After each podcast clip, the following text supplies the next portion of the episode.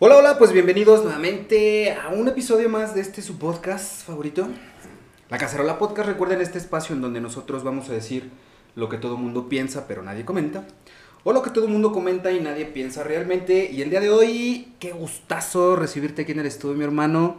Andrés Rodríguez, sin más preámbulo, ¿cómo estás, viejo? Bienvenido a la cacerola. No, pues muchas gracias por invitarme. Estoy bien, bendito sea mi Padre Dios, ¿verdad? Eso chingado. Digo así rápido en contexto, eh, músico, productor, compositor, escritor, vaya, la música es lo tuyo. Pero ¿qué onda? O sea, platícanos, ¿qué onda con Andrés? ¿Qué andas haciendo ahorita? ¿Qué rollo? ¿Qué pedo con Andrés? Bueno, pues ahorita tengo este proyecto de Sarazú en el que hago música eh, electrónica.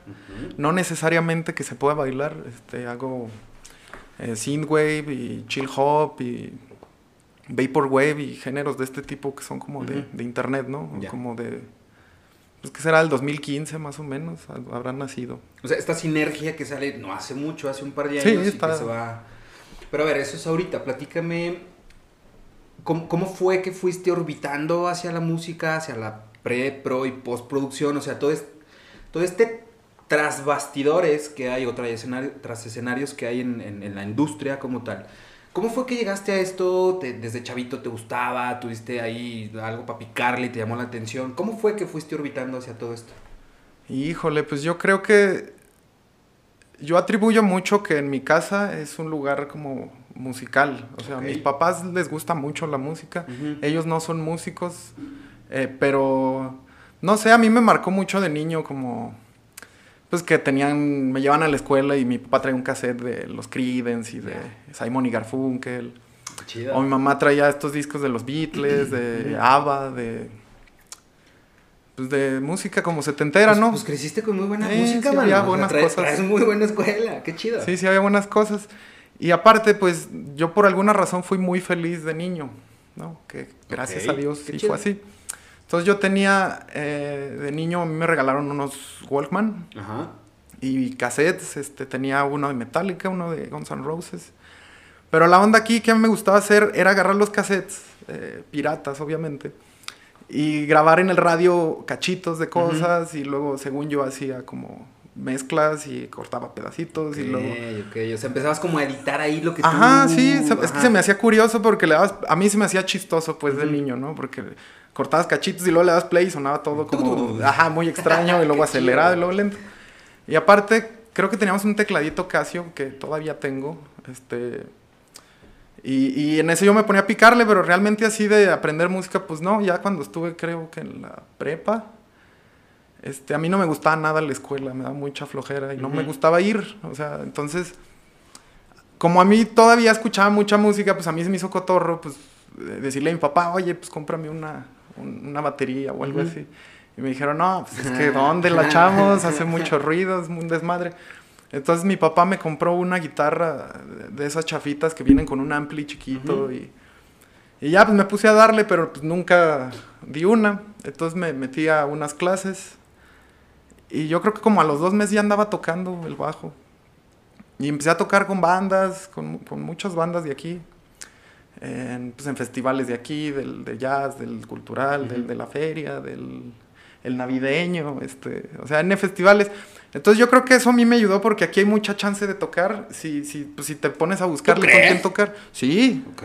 Aquí, bueno, yo, yo considero ¿Comparado aquí- con qué? Más bien, o sea, porque... pues con estados, por ejemplo, hay unos estados de la República que yo no, esto no lo sabía, ¿eh? Pero el estado no financian absolutamente nada de nada. Todos los eventos que sean son privados. Entonces, por eso yo considero que aquí es muy fácil tocar, porque, por ejemplo, te digo, yo llevaba seis meses tocando y ya había tocado en un festival cultural y bien o mal, quién sabe, ¿no? Pero, Ok, ok, ok. pero si había oportunidad, igual en los bares, en, en así, porque yo creo que sí hay chance aquí en Zacatecas, según yo, nos gusta mucho la música. Hay en la calle, en bares, en teatros, en y hay festivales. un chingo de talento, digo, lo platicábamos ahorita que estamos eh, aquí en, en el camerino con los maquillistas. Eh, justo platicábamos eso, o sea, que talento hay un montón, Sí, sí, sí. pero, pero no, no hay como ese apoyo, ese respaldo, y no nada más de la industria o del Estado, de gobierno, porque también digo, por ejemplo, aquí ustedes no la están viendo, pero nos está acompañando Jessica Carabeo, que en algún momento también tuvimos una entrevista que también iba sobre la vertiente pues, del arte, ¿no? Música, teatro, etc. Y llegábamos también en esa ocasión a la conclusión de que muchas veces puede o pudiera haber el apoyo, no sé, gobierno o iniciativa privada, pero el apoyo de la audiencia o del público no es tan sustancial como se quisiera. Pues no. Porque, o sea, no sé, algo termina o algo no termina de accionar a lo mejor bien en, en, esa vertiente del arte en, en, esta ciudad, en este estado, pero que al mismo tiempo, o sea, sirve como, como ese pequeño laboratorio y, y ese pequeño juguete justo para ir jugando, para ir experimentando y que si el día de mañana quieres salirte a un festival a, no sé, Guadalajara, pues ya traes un poquito más ya de te credenciales. un poquito, ¿no? Sí, sí, sí. De acuerdo. Se me hace muy interesante, y, digo, me voy a rezar un poquito, se me hace muy interesante el tema que comentas de tu infancia, porque creo yo que, que muchas de las pasiones que se tiene de adulto tienen que ver total y directamente con lo que tú hiciste en tu infancia. Es decir, con lo que te apasionó. Por ejemplo, no sé, conozco fotógrafos que son apasionados a la fotografía y dicen, güey, es que cuando yo cumplí, no sé, siete años, mi papá me regaló una cámara y nada mames, de ahí fue el real. O la guitarra, o, un libro de inglés, o sea, cositas así que te despiertan algo y de ahí te agarras. Sí, de acuerdo. No fue mi caso, evidentemente. porque... No, pero nunca es tarde, ¿verdad? Para abordar las cosas. O sea, tampoco. Eh, o sea no, no, quiero decir porque pues también de niño, pues obviamente, pues había muchas cosas que me llamaban la atención y mis padres me apoyaban, pero pues no sé, siempre he sido muy desmadroso y muy inquieto, entonces andaba de todos pinches lados. Pero qué chingón que, que, que contigo, así como con mucha gente, desde chavito dijiste, ah, mira, esto me gusta. Y luego le seguiste como picando. No, fíjate que no, fue un accidente. A ver, a ver. No, no, no. Porque te digo, yo empecé a hacer esto, pero como por pasatiempo, como hobby. O sea, yo, yo no tenía ninguna pretensión de dedicarme a esto. Entonces, este, yo... es que no lo sabía, o sea, a lo mejor de No, no, no. Pues no, no, aparte, no alcanza. Aparte te desaniman mucho la gente, así como, pues es algo como para que te distraigas, o, no, porque los músicos son bien borrachotes, o no sé, o sea, hay muchos... hoy nomás, Jessica.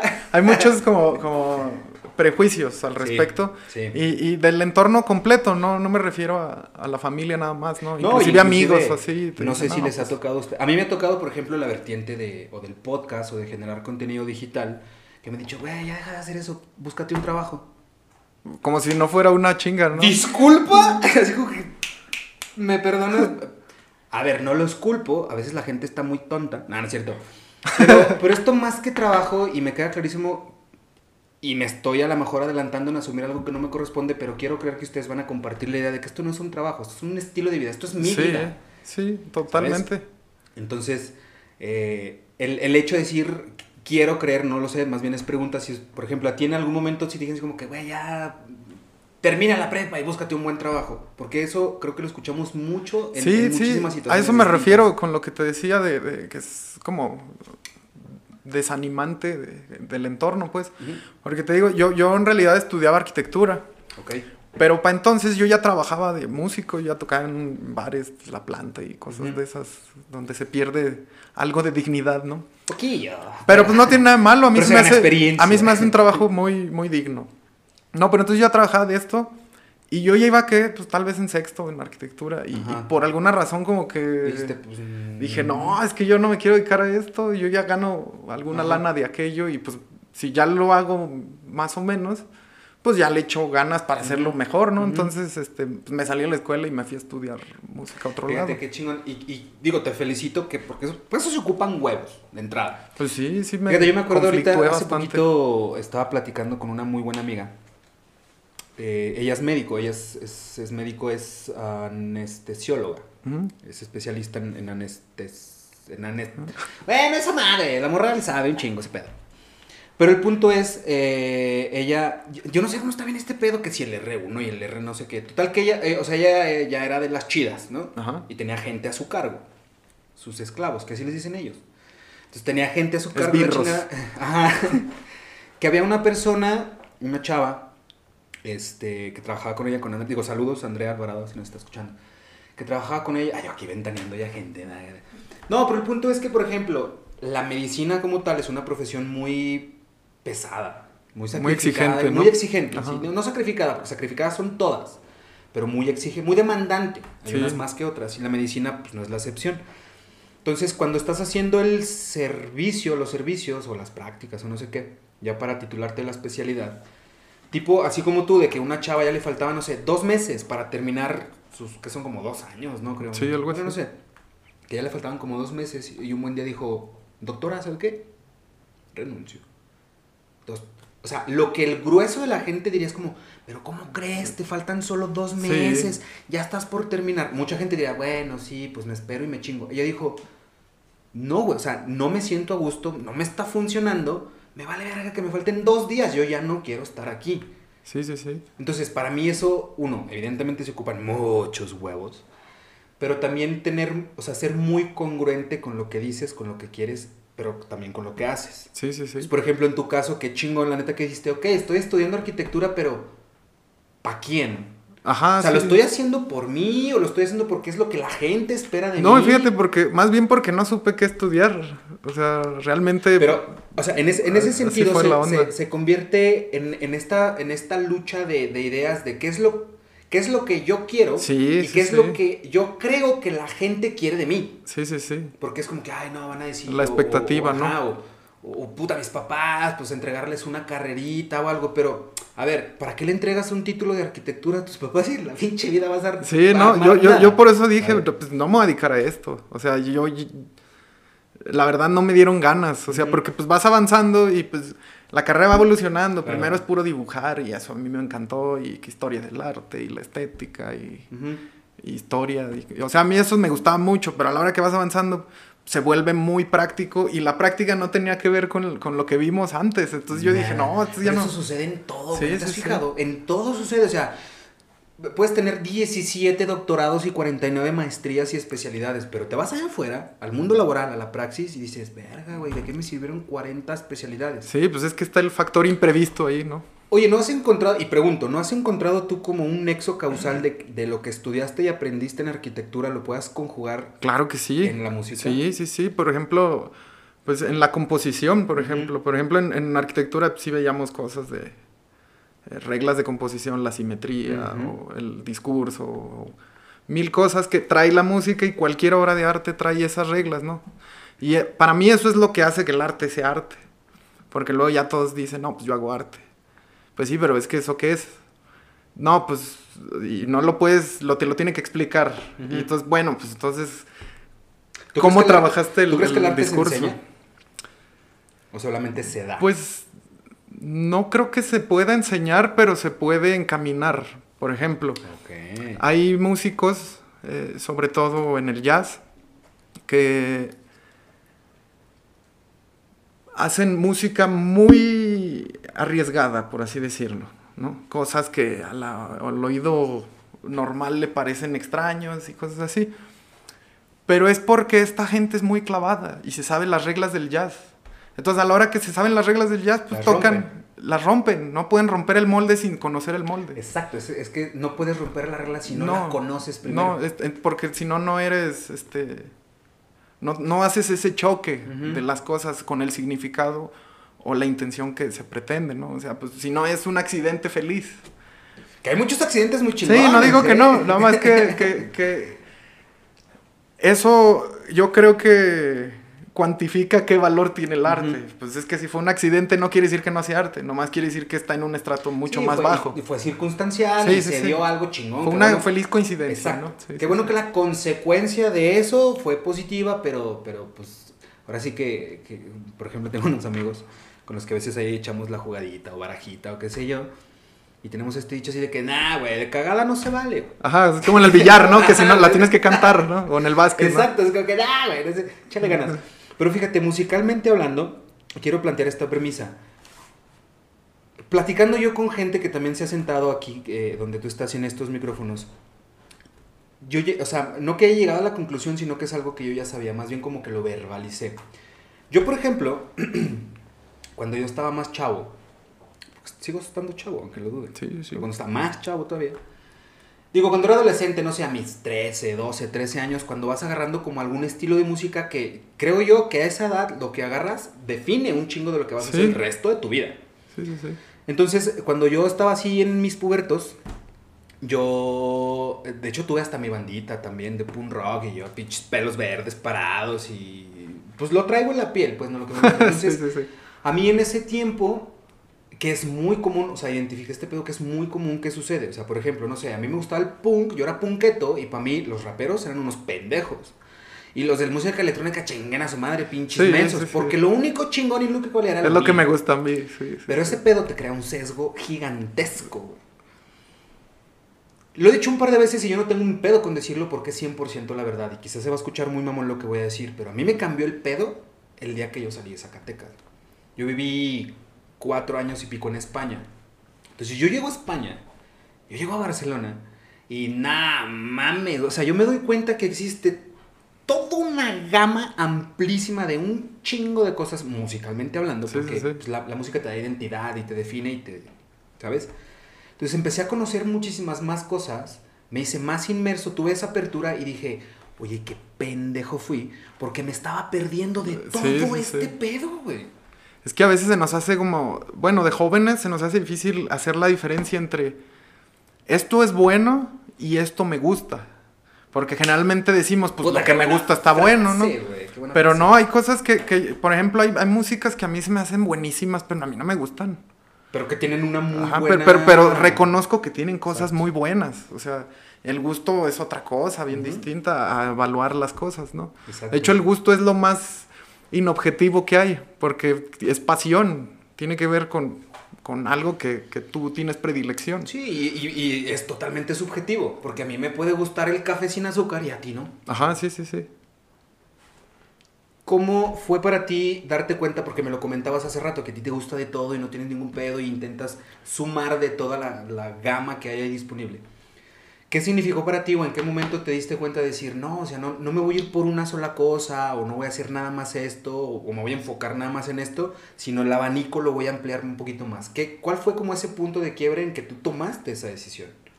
Tú como productor inclusive. No sé, es que a veces uno se vuelve muy poco sincero con, consigo mismo o tiene uno unas pretensiones cuando escucha música. Yo, por ejemplo, me he fijado gente que escucha música no realmente porque le guste o porque le quiere escucharla, sino porque quiere decir que escucha algo en específico. O sea, eso es lo que les genera como gusto. Por ejemplo, mm, yo he conocido metaleros, tengo muchos amigos metaleros, yo no tengo nada contra los metaleros, me gustaría aclarar. Pero, Saludos a todos los metaleros. este, pero hay veces que, que oyen música para que vean que, que- que- que son bien pesados o que no sé qué. O, o- o, por ejemplo, hay gente que oye ópera que es como, mírenme, como que yo oigo Ajá. eso, yo sí lo entiendo y ustedes no. Entonces yo, yo por eso me cayó en cuenta porque yo de niño oía muchas cosas de las cuales la gente por alguna razón se avergüenza. Por ejemplo, a mí me gustaba este, que, que los Bastard Boys o NSYNC o Britney Spears o Ace of. Base, cosas así. A ver, a ver, hold on. No, perdón te interrumpa, no, continúa, iba a ser una mamada, pero... No, o sea, estas, estas músicas no van acorde a- a que yo las oiga, por así decirlo. Entonces yo cuando crecí, pues yo era muy metalero y luego me gustó mucho el jazz y luego me gustó mucho la música electrónica.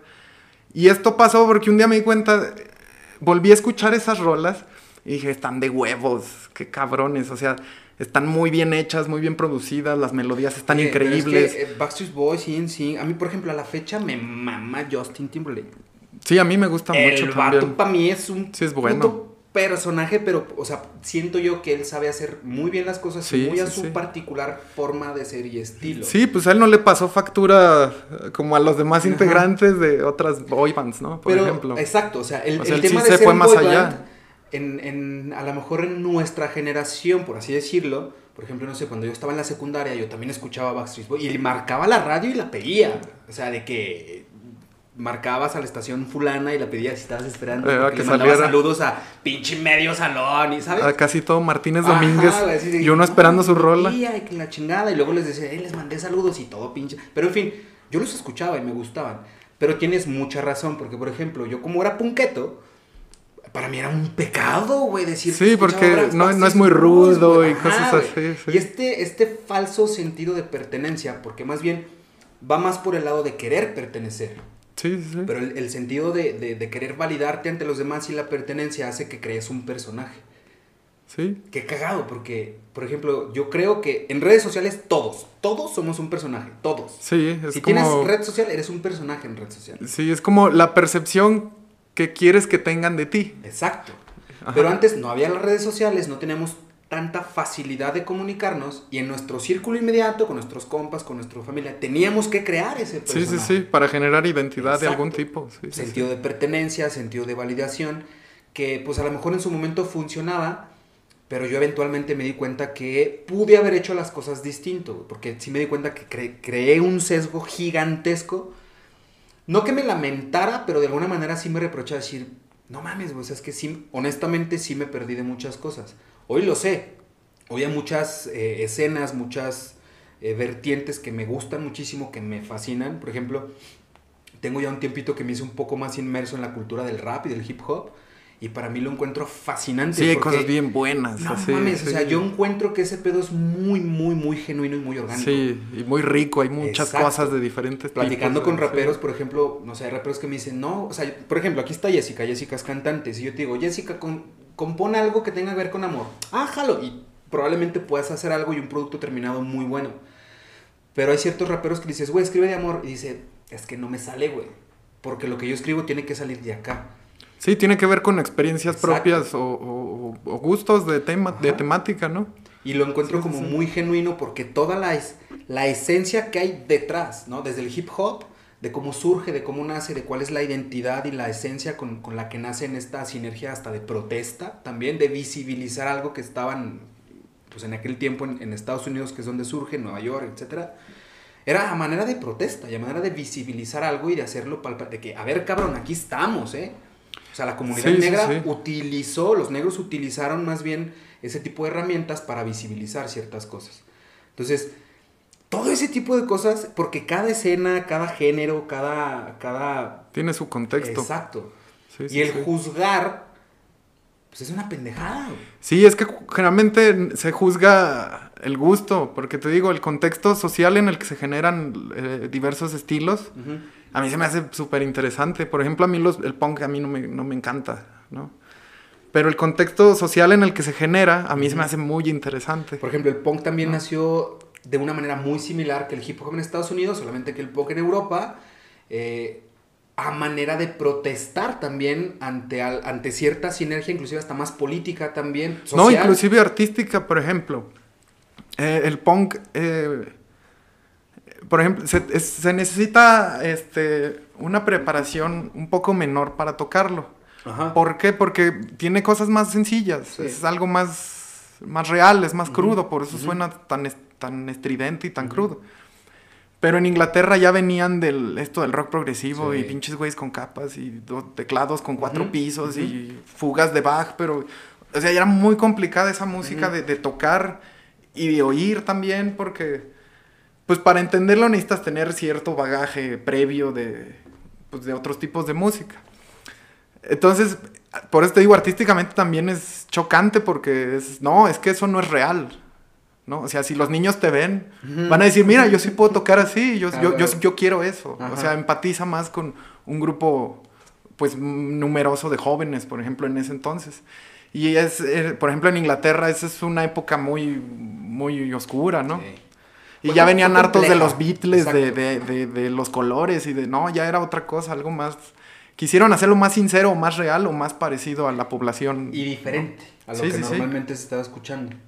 Sí. Musicalmente hablando, digamos, no sé, en la mañana que te levantas, que vas a la chamba, al súper, a hacer algo, ¿qué es lo que normalmente pones así, no sé, en el coche, o los audífonos? ¿Qué te gusta? ¿Qué consumes? Pues, pues voy al, al, al momento, ¿no? Por ejemplo, eh, hay veces que a mí me gusta mucho oír música electrónica, ¿no? Como Chemical Brothers o Ujú. Fatboy Slim, cosas noventeras que, que yo oí de morrito que todavía me gustan un chingo, ¿no? O, o me gusta mucho esto del el R&B o el neo soul, el neo soul, el- yo creo que es de mis géneros favoritos, tiene un sonido muy muy crudo, muy dulce, las voces están muy chidas, los, las armonías están son una pasada, o sea, a mí se me hace una genialidad porque suena bien sincero, suena muy libre, suena muy rico para mí, pues, porque tiene este sonido como de Fender Rhodes, como Ujú. de los 70s y, Y emula mucho de esta música noventera que a mí me gusta. Es que a mí me gusta un chorro los noventas, Sí, ¿no? sí, que sí. la Tribe ya, Quest o, o cosas así. O sea, el Lauryn Hill, este, D'Angelo, R. Kelly, ok. cosas así no- Ajá. noventeras. A mí me gustaba un chorro eso porque... Pues ahí de pronto sí salía en MTV algo de eso, aunque era muy difícil. Tenés que andarlo cazando, güey. Sí, ¿Te está difícil pescarlo. desde la nochecita, la madrugada que salía y dices, ah, huevo, está, bu". Sí, es que ya los horarios de madrugada ya eran los que tenían Ujú. capirotada, ¿no? Que eran los interesantes, o sea, era donde te encontrabas unas joyitas. Sí, cosas bien "No curiosas". mames, ¿qué es eso? güey?" Entonces ya como que Sí. notabas el nombre de repente... pues, Eran los que no tenían para pagar para salir tanto Exacto, rato, ¿no? O sea, o sea, ya los mandaban por ahí a las 2 de la mañana. Sí, que- sí. Y estaba chido, o sea, yo me acuerdo, es que no me acuerdo cómo se llamaba ese programa. Había un programa que justo salía a las 2 de la mañana en MTV donde pasaban... pues, como capirotada. Ajá. No, y después hubo uno que creo que se llamaba MTV Jams o algo así, que era pura Ajá, música como más- afroamericana, nada más. O sea, ya le fueron metiendo esas vertientes, se fueron dando cuenta que había un mercado y le Sí, fueron sí, metiendo sí. más. Y hoy en día, pues MTV ya no. Para quienes conocen MTV hoy en día, nada que ver. No, Sí, no Acapulco Shore, ya no. Sí, hace un par de décadas sí estaba cool ver ese Sí, sí había cosas canal. buenas. Pero, pero sí, platícame un poquito, Andrés. ¿Cómo ha sido? Por- Porque, digo, y, y es que no puedo dejar de hacerlo porque aquí está.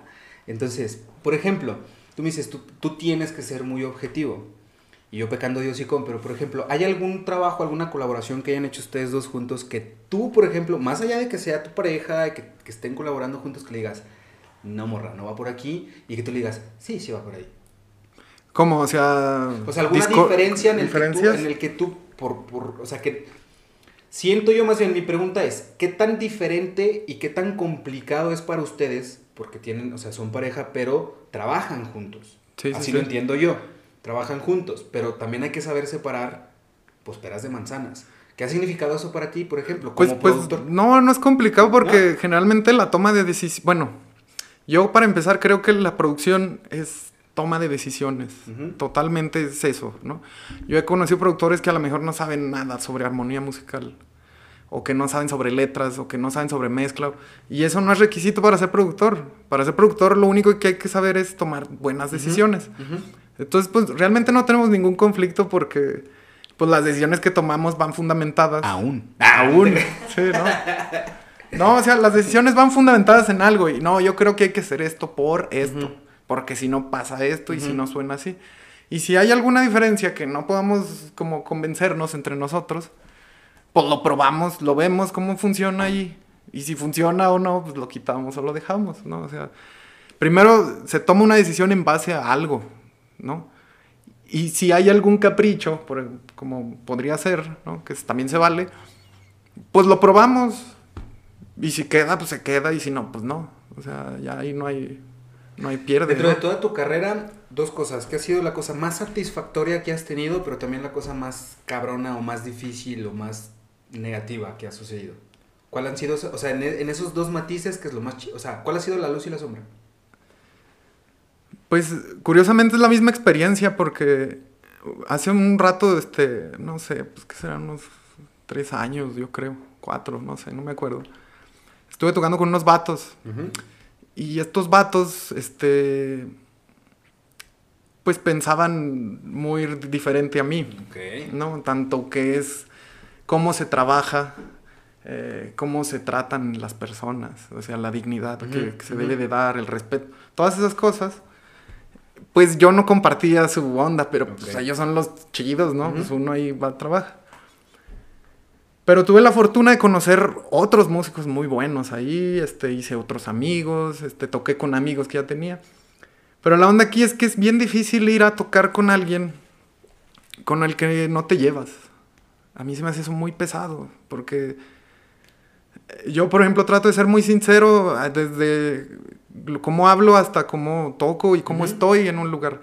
Entonces se siente, yo sí, Sí, lo siento, yo lo- no soy sí. muy inteligente, yo, yo soy muy tonto, pero emocionalmente yo, yo sí te puedo empatizar conmigo, yo, yo sí puedo saber qué estás pensando, yo sí puedo saber cómo te estás sintiendo.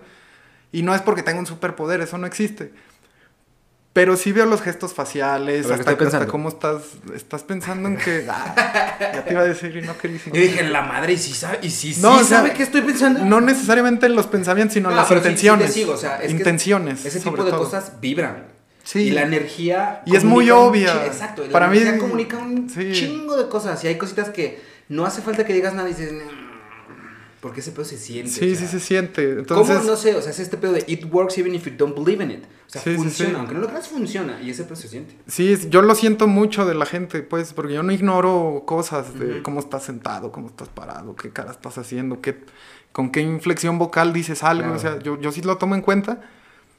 Y, y por eso fue como no tan divertido, porque eran personas muy hijos de su madre, como muy... Complicadas. No, yo diría ¿No? pretenciosos, como, como que quieren reflejar como Ajá, una especie de ajá. fama que en el momento no teníamos. Entonces eso me caía bien gordo, como Ok. porque ¿por qué vives de una forma que no Ajá. eres? Y a la vez fue bueno porque pues anduvimos de gira un rato y anduve viajando y toqué en algunos lugares y conocí a otras bandas y eso estuvo bueno. Te brindó experiencia. Sí, me, me dio experiencias que estuvieron chidas y agradezco pues que me hayan invitado, la verdad, de de esos, esos güeyes. Yo no les hablo ahorita y, y no tengo ninguna intención de hacerlo. Pero, pero estuvo suave porque luego me quedé con amistades de otros güeyes, del, del Ujú. saxofón, del del bajo, de las No, coristas, es que- del manager. Y con esos güeyes me llevo a toda madre. O sea, y hay gente que yo no conocía. Ujú. Entonces, por eso te digo, porque es amargo porque no, no me la pasé tan suave porque... Porque ya para empezar cuando vas a ensayar y dices, verga, tengo que ir a ensayar con estos güeyes. Ya desde allá hay algo malo, ¿no? Sí, y, ya, y sea, estos güeyes no tomaban pues es ni... es hacerlo sin ganas. Sí, Literal sí. es hacerlo sin ganas. Porque, mira, por ejemplo, partiendo de lo que comentábamos hace rato, de que este tipo de cosas, pues para mí no es chamba, güey. No, lo, tienes que gozar. Me pues, no, encanta y amo lo que hago. O sea, yo tengo un. Acabamos de cumplir, gracias a Dios, un año con el podcast. Viva. Yay. Hace un año yo realmente descubrí lo que amo hacer, güey. O sea, yo ya había hecho radio, había hecho televisión, había hecho cine, había hecho teatro. Pero cuando descubrí este formato, no es que, no es que de ahí sea yo, güey. Es que de aquí he sido siempre. Sí, sí, sí.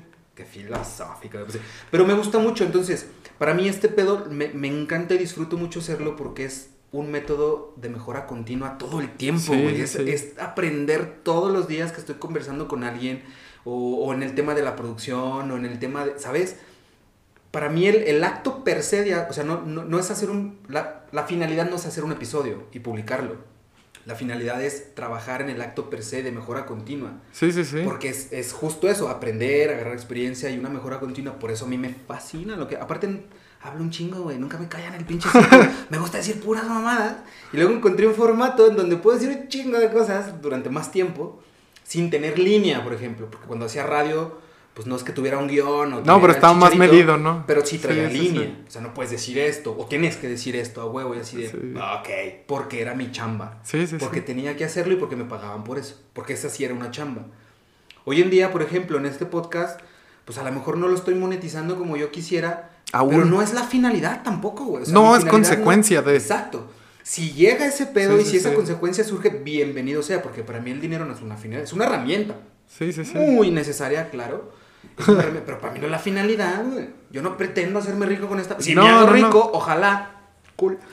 Pero, pero no es la finalidad. No, es que rompe con, con el contenido, generalmente, ¿no? O sea, Y porque... encima, aparte, si mi finalidad o la finalidad de alguien que emprende un proyecto como la música, como... No, y sí tiene que ser rentable. Evidentemente. ¿no? Pero... Pero si esa es tu finalidad, te vas a frustrar porque cuando veas que no está ingresando el dinero como tú Te esperas, decepcionas y te va a otra cosa. y luego claudicas, ¿no? Sí, Entonces, sí, sí. a mí me queda claro y sé perfecto que a ustedes también les queda claro que este pedo es constancia y paciencia. Punto. Sí, sí. Claro, lo que involucra atrás de todo eso, pero principalmente paciencia y constancia o constancia y paciencia. Es preponderante, para mí esas dos son primero. Sí. Ya después, evidentemente, tiene que ver muchos matices distintos.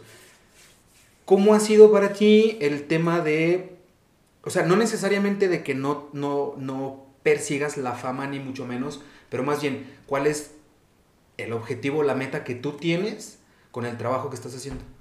Pues precisamente eso es lo que decías tú. O sea, yo mi idea es crecer. Por ejemplo, eh, yo nunca me había aventado a mezclar, ni a masterizar, ni a hacer nada técnico, porque pues yo para empezar no estudié algo de ingeniería en audio, yo estudié composición popular contemporánea, ¿no? Pop, rock, este, baladas, cosas así, bossa si nova. que no estudiaste arquitectura. Y este. Y este. Entonces, a mí se me hacía. Como que tuve miedo de darle mi rol a alguien para que la hiciera. ok. Porque dije, es que este vato a lo mejor no escucha lo que yo escucho. Y si le digo, tiene que sonar como este güey, yo no sé. nos vamos a tardar un rato en, en quedar. entendernos. No, porque la gente que sí lo hace bien, pues me iba a cobrar una lana y yo lana es lo que menos tengo. Entonces, este, pues me puse a investigar a ver cómo rayos hacer esto, porque de, cierta forma sí me enseñaron algo en la escuela, ¿eh? Tampoco es como que todo O lo sea, vi en internet. Pues Buscaste no. el cómo sí. Ajá, sí, o sea, fui haciendo prueba y error, tal cual.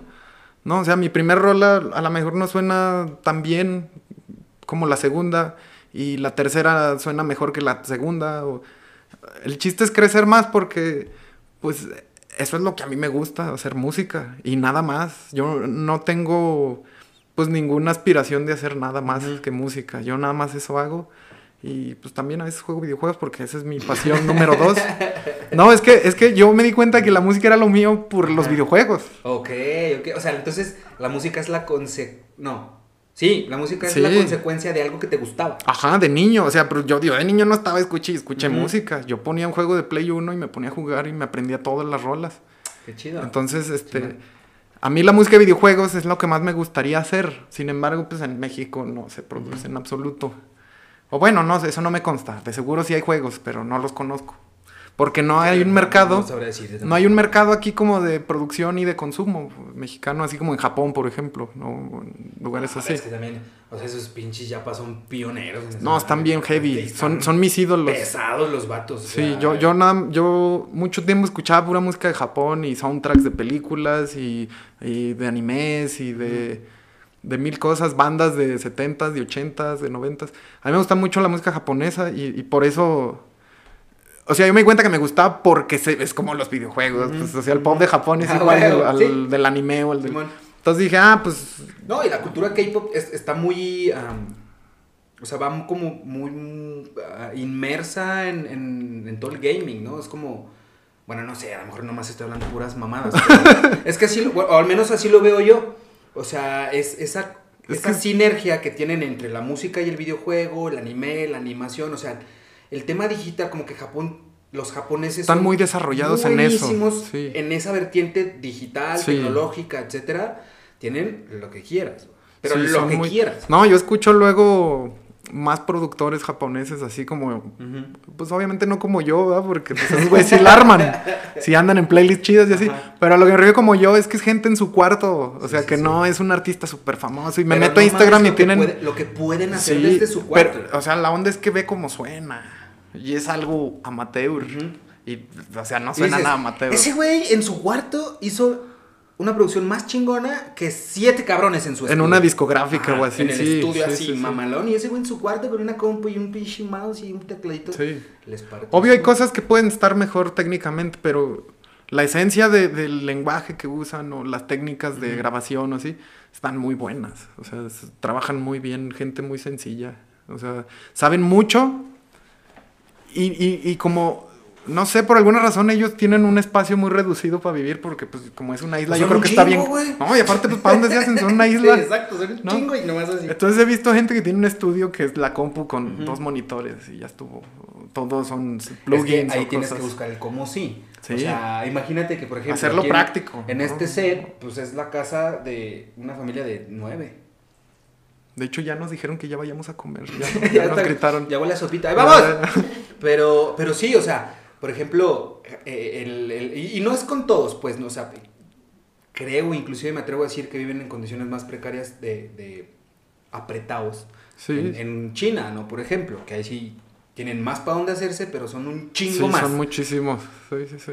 Pero justo eso en, en- el buscar el cómo sí, pues alguien dice, ok, pues no tengo para montar un estudio de tres pisos y 600 metros cuadrados, pero tengo mi compu y mi cuarto. Sí, sí, sí. Aquí me voy a poner a trabajar. Lo hizo práctico. Hay mucho, ¿no? o sea, no, no sé si sea como a manera de colaboración o outsourcing o algo, pero pues much- muchos contratistas, se pudiera decir, pues es de, yo necesito esto, ah, ok, yo te lo trabajo. Muchos pensarían que está en la oficina, en el piso 17 del edificio fulano, y no, el vato está en su casa, en su cuarto, con su compu, sus monitores. No, y luego he visto que nomás tienen la cabina para el cantante. Y ya. Así como no tienen todo el espacio con cuartos y Es, cosas. es- es justo buscar el cómo sí, creo yo, pues que... No, es que por eso su música es tan sintética, por eso tiene tantos sintes y el bajo es un sinte y la batería es una caja de ritmos y porque Porque ¿dónde metes ¿dónde instrumentos metes, en- ¿Dónde metes al vato de la batería? Exacto. No, está canijo. Sí, sí, sí.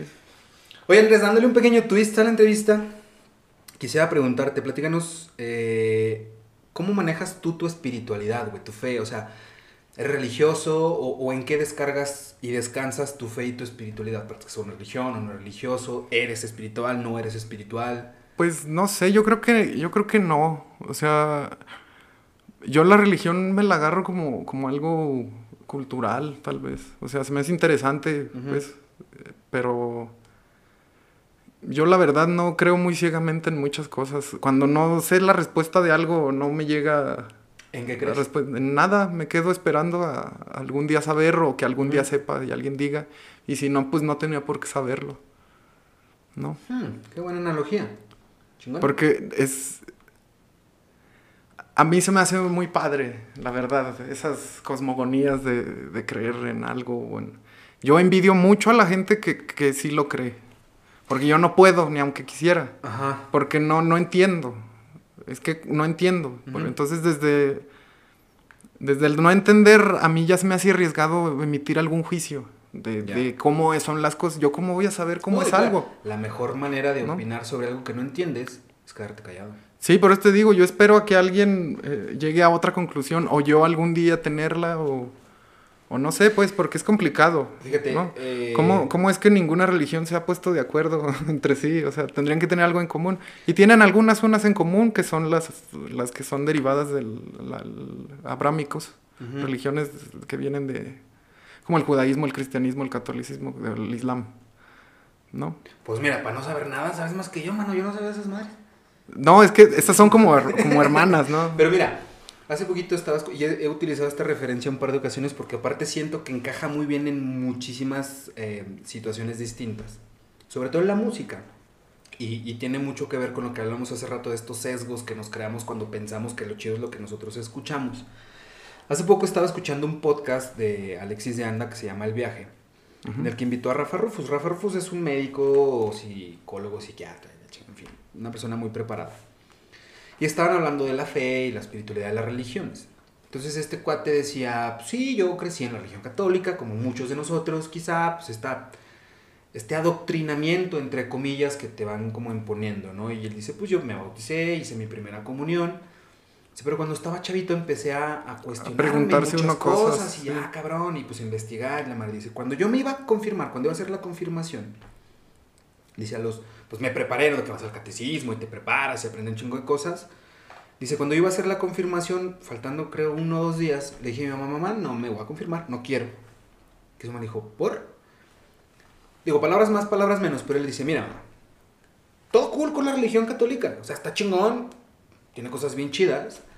Dice, pero no, ah, porque para esto, o sea, él dice, yo entendí que confirmarte en la religión católica es negar todas las demás. O sea, porque es de yo confirmo que el Dios supremo, su puta madre, no sé. Sí, cuál sí. sea el proceso. Acepto los términos y condiciones Ajá, de uso, ¿no? Y, y este es el único y chingón y todos los demás son unos pendejos. Como yo con la música. Pero él decía, no, mamá, es que, fíjate, todo cool con la religión católica, no tengo nada en contra. Está bien chida, tiene sus cositas, nice. Dice, pero no mames, ¿ya viste todas las demás religiones que hay? Está bien chido. Y él pone esta analogía, dice, si, si yo me confirmo en la religión católica, pues es negar todas las demás. Es como en un tema de arte, es confirmarme en la música, pero negar el teatro, la danza, la gastronomía, ¿sabes? Y él dijo, no, no jalo, porque todo lo demás también está bien chido. Entonces, se me hace muy interesante esa analogía porque efectivamente yo, al menos yo sí considero, yo sí soy una persona muy espiritual.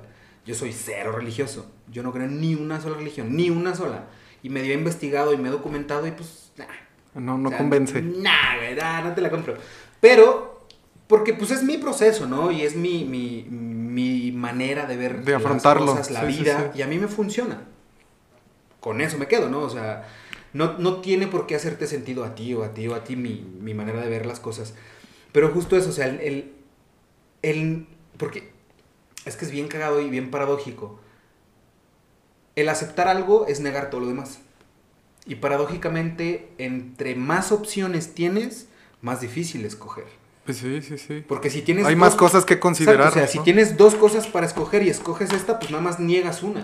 Sí, pero todo el- el- Pero cuando tienes 17, estás negando las otras 17. Entonces eso es o sea, es un tanto paradójico, pero son esas paradojas que me encantan de la vida, güey, porque me hace cuestionarme y me hace como que, ah, chinga, por, y, y siento yo que avanzas. El cuestionarte las cosas. Sí, ¿no? sí, sí.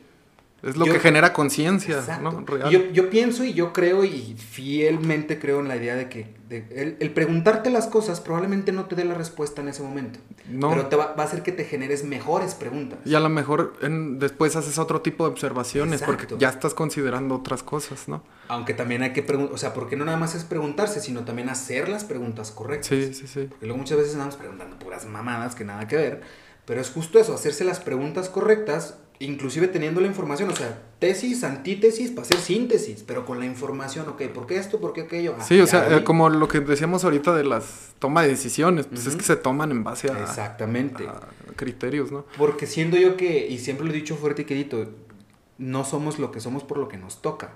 Somos lo que somos por lo que hacemos con lo que nos toca. Sí, sí, sí. Con la información. No es la información que tienes, es, la infor- es lo que haces con esa información.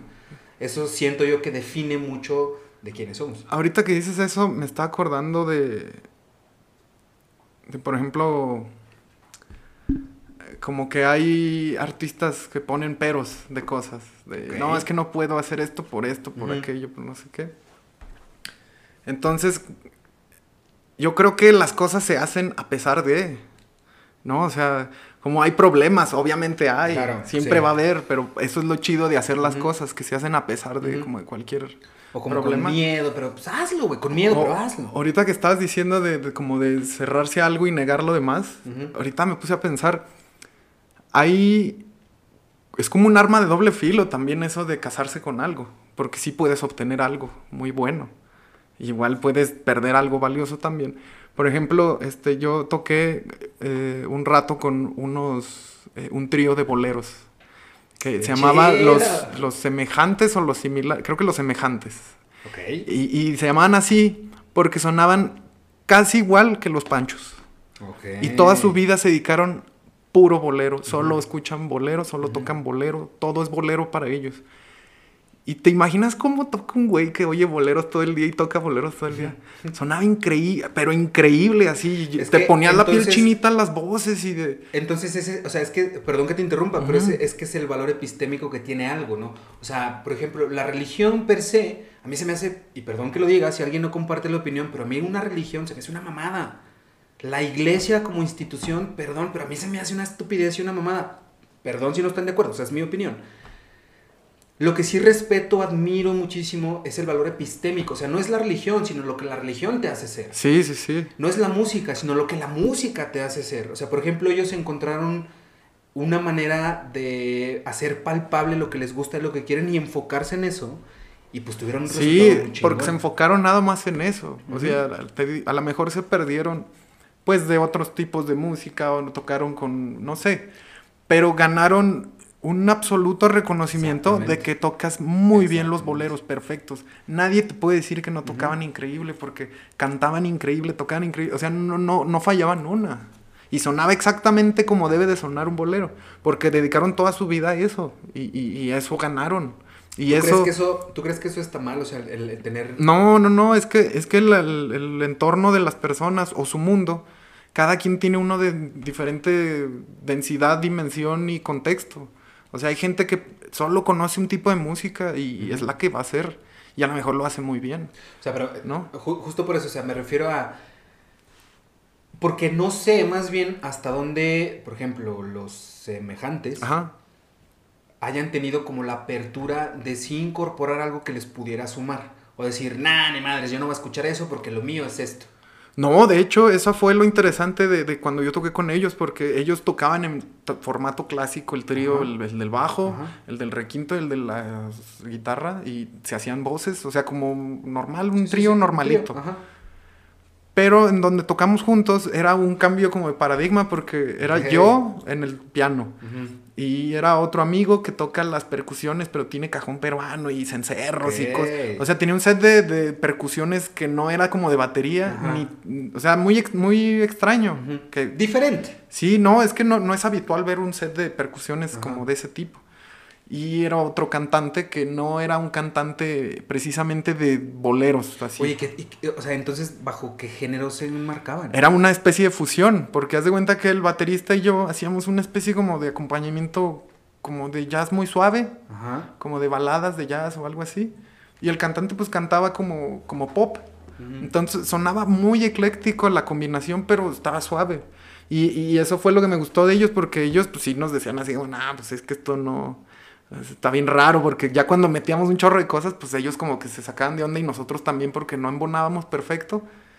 Pero ya después de estarlo hablando, oye, es que aquí en esta parte no me hagas esto porque le rompes esto al bolero y que, ah, ok, entonces para respetar esto otro.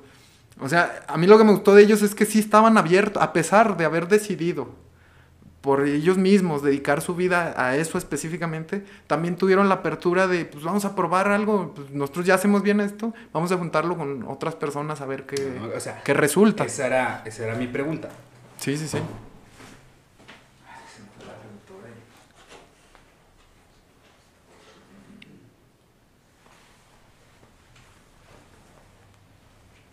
Machis. Sí, sí, traigo.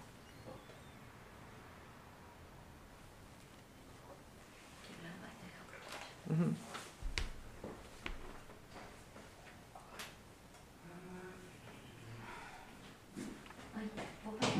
Sí, claro, aquí, vaya. Tanta entrevista ahorita me marcaron, pensé que estaban afuera, pero. Perdón, perdón. Pero perdón, fintan. No, está bien, está bien. Eh, que aquí me mandan, no sé, no sé, a ver. Háblele, dijo el de Telmex.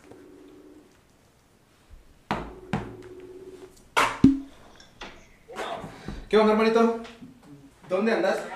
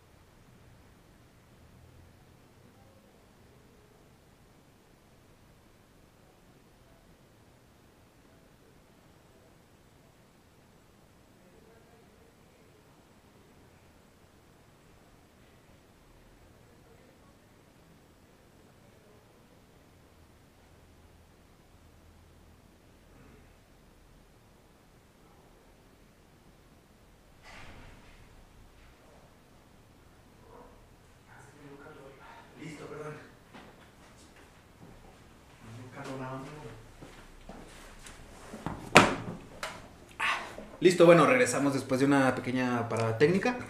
Este, pero sí, digo, me comentabas que tuvieron pues la apertura de, de- y hasta de experimentar, que eso es lo chido, o sea, no, no tener ese, ¿cómo será? ¿Cerrazón? O, o- o- pues de, de intentar algo distinto, de experimentar más allá de que digas, no me gusta, porque a ver, Sí, no, no atenerse, ¿no? Exacto, o sea, no, no- quiero sonar como este pedo de cómo sabes que no te gusta si no lo has probado. Pues no, o sea, no necesariamente tengo No. que probar algo para saber que no me gusta. Pero qué chingón que, que inclusive, o sea, en ese tipo de cosas que tú dices, pues ellos tocaban esto y se chingó. Ajá. Y fueron sumamente, o son sumamente talentosos en lo que hacen, pero porque le dieron enfoque, supongo, porque se enfocaron en eso, dijimos, vamos a hacer una pistola en boleros. Sí, sí, Arre. sí. Y pues fueron una pistola en boleros.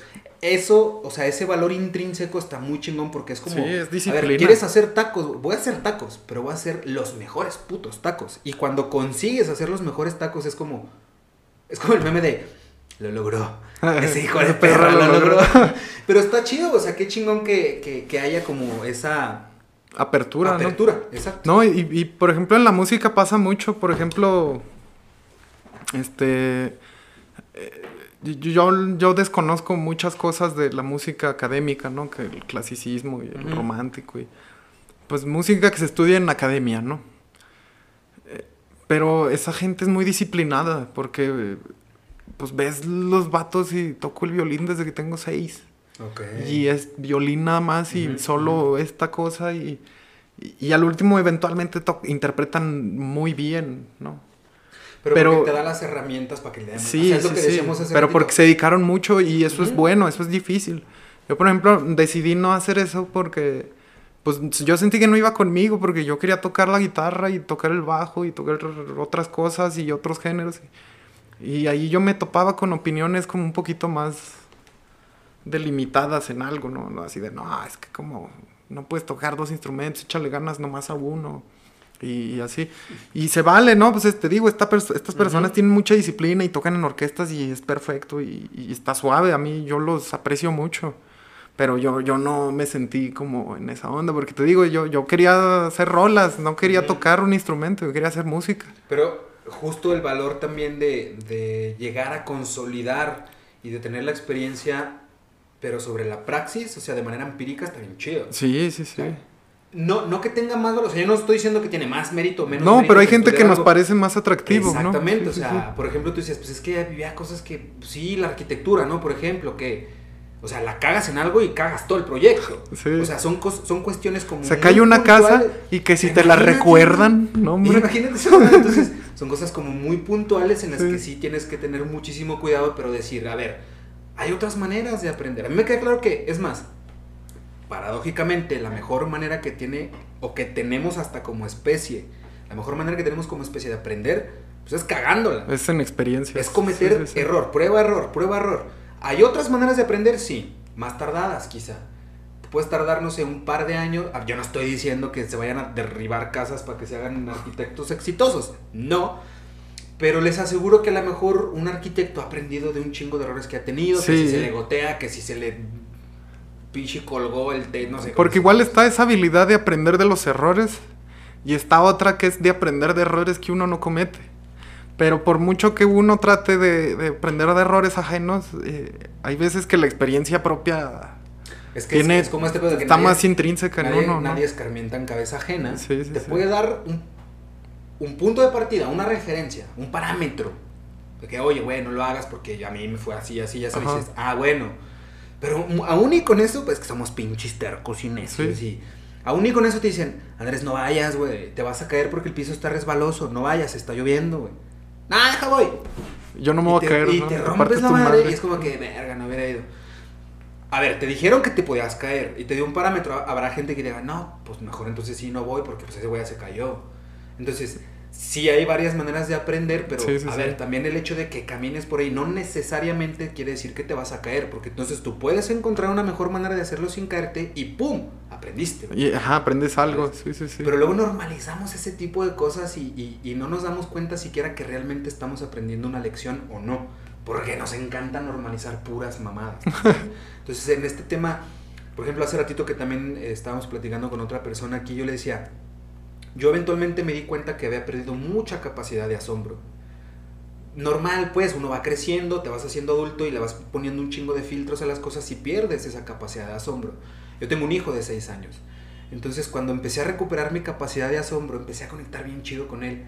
Mucho más de lo que ya conectábamos y dije, güey, qué chido, cabrón, qué pendejada que vas dejando de cosas que encima te gustan. Y minorizas experiencias. Exacto, entonces es como de, ¿por, ¿por, qué sucede esto? O sea, ¿por qué? Qué paradójico es que dejamos de hacer las cosas que nos gustan. Sí. Por la razón que tú quieras, ¿no? Por falta de tiempo, dinero. Yo no sé. Puede haber un chingo de excusas y un chingo de justificaciones del por qué hacemos o no hacemos ciertas cosas. Pero ahí están, pues. O sea, y no, no podemos ser omisos ante nuestro contexto. Yo lo identifiqué. Yo dije, ah, cabrón, ¿por qué estoy perdiendo cierta capacidad que antes tenía? ¿Qué está pasando? A ver, vamos a actuar en consecuencia. Porque yo me di cuenta que, que el perder mi capacidad de asombro dejé de conectar con mi niño interior, güey. Sonará mamada, pero es neta. No, sí, sí, Entonces- sí. Es que es, es como creerse demasiado para las cosas, Ajá, ¿no? güey, o sea, y, y de repente era de, o sea, con mi niño interior, más bien, yo no conecto mejor con mi hijo, yo conecto mejor con mi niño interior. Y es mi niño interior el que El que conecta, con conecta, mi hijo. sí, sí, eso sí. está bien verga, güey, porque vamos en el parque y de repente el niño así de, no mames, un gusano verde, wow. Un adulto promedio diría, ah, pues sí, los gusanos son verdes. Ajá. Y de repente yo era de que me dijo, no, un gusano verde. Y yo, no manches, ¿cómo crees? ¿Qué? Es un gusano alienígena de Es seguro. que vele los ojos, los colores, Y eso, no sé. sí. o sea, cuando, cuando, cuando, o sea, lo voy a poner de, de- de esta manera. Cuando, cuando bajas a su nivel y conectas, está bien chido. sí, O sea, tiene de mucho que, sentido la ¿tú qué forma de crees ser. que es un gusano verde porque es de otro planeta y te voltea a ver y te dice, yo creo que es... Y dices, güey, con eso, o sea, verle la cara que dices, ah, güey, estamos siendo cómplices de una mamada, de Sí, sí, sí. gusanos ani- alienígenas. No, pero está suave, ¿no? Sí está Pero suave. está bien verga, güey. Entonces, a mí, por ejemplo, me gusta ir al parque con el niño, nos ponemos a jugar, o de repente anda ya haciendo su desmadre, pues yo acá Porque y es- lo checo. Pero me fijo que los papás de los niños que van al parque con ellos, la neta, nomás van a que jueguen y ellos se sientan a jugar en el pinche teléfono. Y eso no está tan chido. A ver, o sea, está yo en bien, su momento pero lo no. hice, ¿eh? Sí, O sea, sí. yo en su momento fui parte de esos padres que llevaba al niño. Pues sí, pero ¿qué tanto parque. empatizas con él? ¿Qué tanto lo conoces? Es, es bien complicado conocer a, a las personas Yo creo que ahí me di cuenta si no se comparte la experiencia. Porque fíjate lo que son las cosas, justo de, de analizar, porque, no sé, como papá a mí me daba un chico, yo creo que a todos me daba un pavor, güey, por ejemplo, que se me perdiera el niño, güey. Te lo juro, o sea, de repente estaba en el parque, me descuidaba por algo y luego volteaba y no lo veía, nada mames, entraba en pánico. Hasta este güey, este- ah, está saliendo Sí, el pues tobogán, sí. bueno. Entonces, al yo estar así como que dije, yo no voy a estar en el pinche teléfono, ni voy a estar haciéndome güey, voy a estar pues, pendiente de, aparte de los niños, no nada más del mío. Entonces, al estarlos analizando de repente dije, güey, qué chingón es ser niño. Se sorprenden de todo, se asombran de todo. Ahí fue cuando dije, ¿y tú, güey? ¿Te sigues asombrando? ¿Te sigue pareciendo chingón? ¿Te sigue pareciendo bonito? Un atardecer, yo qué sé. Y empecé a actuar en consecuencia y las cosas me empezaron a funcionar mejor. Conecté Es- de entrada conmigo, güey. Es que ese asombro es el que nos ayuda a descubrir, pues, qué nos gusta realmente. exacto. Porque por eso cuando decías tú, pues es que generalmente cuando estamos niños crecemos y, y- y- y seguimos haciendo lo que nos gusta, pues. ¿Por qué? Ya no nos gustan cosas nuevas. Pues porque ya no te sorprende de nada, o sea, ya no te interesa nada, ya es como... Es como una creencia muy tonta de decir, yo ya soy. Como si no estuvieras en el proceso todavía de, estar creciendo. Ah, ya así. llegué. Ajá, sí, es como... de- ¿Y qué, güey? ¿Ya te vas a sentar ahí siempre y no hacer Por eso ya no se crece, ¿no? Por eso dicen que, que perro viejo no aprende No. truco nuevo. Cha- chango, no, Chango- chango, viejo no aprende maroma nueva. Maroma nueva, sí, o sea, va por ahí A porque... ver, son doctrinas, güey. O sea, cuando te dicen que alguien grande ya no puede aprender algo nuevo, ¿por? No, pues más bien es como un dicho que generaliza. Ajá. Tal vez, pero, no, no pero- sé. Pero sí, creo yo que al final del día son estas doctrinas que nos programan, güey. Sí, sí, sí. Y de, no, es que, ay, güey, yo por ejemplo, que tengo 34 años, imagínate que yo me crea esa mamada, de que chango viejo no aprende maroma nueva, pues estaría Pues ya no haces nada. Sí, sí, viendo sí. Netflix, güey, no tendría este proyecto y los que están surgiendo. Entonces, justo por eso, o sea, lo que hablamos hace rato, el tema de yo hacer un podcast, no es la finalidad crear un episodio, es el proceso que ni siquiera es la finalidad, o sea, la finalidad es el proceso en sí mismo. Ajá. Porque es un proceso de mejora continua y es seguirlo replicando, replicando, replicando. Y eso aplica para muchas otras cosas. Pero si yo pierdo la es más, las ganas de hacerlo, pues entonces ande chingados, güey. Y si encima pierdo, no, no necesariamente capacidad de asombro, pero a lo mejor capacidad de gestión. Para que los demás se asombren. O sea, no sé, es, es un teje y maneje ahí medio extraño, pero, pero que me ha quedado muy claro que conforme vas creciendo lo pierdes. Eso es un hecho, al Sí. menos es mi manera de ver las cosas. Empecé a quererlo recuperar un poquito, creo que lo he logrado y sigo trabajando en, sigo trabajando en muchos aspectos porque es justo eso, es trabajar siempre en algo. Pero bueno, ya para ir cerrando la entrevista, una, una pregunta, bueno, un par de preguntas que nosotros siempre se los hacemos a nuestros invitados. Eh, están muy sencillas las preguntas. Si las quieres contestar adelante, si no, no te preocupes. Pero ahí te va. Geopolítica. Nada, te creas. Hijo de verga. No, no te creas. ¿Cuándo fue la última vez, Andrés, que lloraste de felicidad? No, no sé. No, la verdad no lo tengo muy presente. ¿La última vez que lloraste?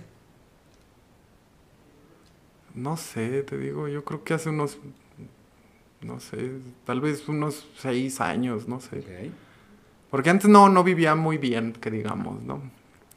Entonces se pasan cosas... Define, no vivía muy bien. Pues cuando no comes bien, cuando no duermes bien, cuando no te disciplinas, cuando no trabajas lo que tienes que trabajar, cuando, o sea, si no comes bien, si no duermes bien, si no tienes higiene personal, si no, muchas de estas cosas, este, no sé, como que se vuelve muy difícil seguir con vida, ¿no? O sea, el tiempo que pasas es muy lento. Des- y descuidarse, pues básicamente, ¿no? perder interés en, casi todo, Sí. pues por eso es complicado, pero... Pero pues no hay hoyo del que uno no salga, ¿verdad? Es Este, porque, es, porque pues es bien fácil rendirse, ¿no? Y pues no, no hay que rendirse. Qué chido. ¿Para ti qué significa el amor? No sé, para mí es como un sinónimo como de... Más que nada como de confianza, Ok. ¿no? Porque de otra forma se convierte en un, en un juego como de poderes, como de es que yo quiero que hagas esto, o que seas de una una lucha de forma, o de... Pues de que alguien ponga su... imponga su voluntad sobre de alguien, porque... Por eso creo que es como confianza, porque es, es como separarlo, que somos dos personas tal vez, o, o más, ¿no? El amor puede ser eh, familiar, puede ser de amistad, puede ser de muchos tipos, ¿no? Inclusive hay gente que ama a Dios y, y es Y confianza. yo no los juzgo, dice.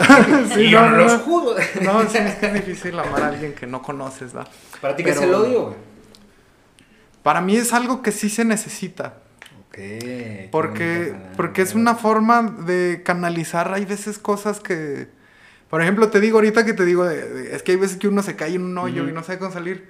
A veces el odio es el que nos ayuda a escalar del, del agujero, porque yo creo que hay sentimientos que se consideran negativos, que no necesariamente lo son, son parte de un proceso, de una experiencia de vida, de, Ujú. de cosas, porque pues si no existieran, más bien si no fueran necesarios, pues no los tendríamos, ¿no? Entonces es bueno a veces tenerle odio a alguien o algo porque si no, no sabes qué es lo que está mal con ello.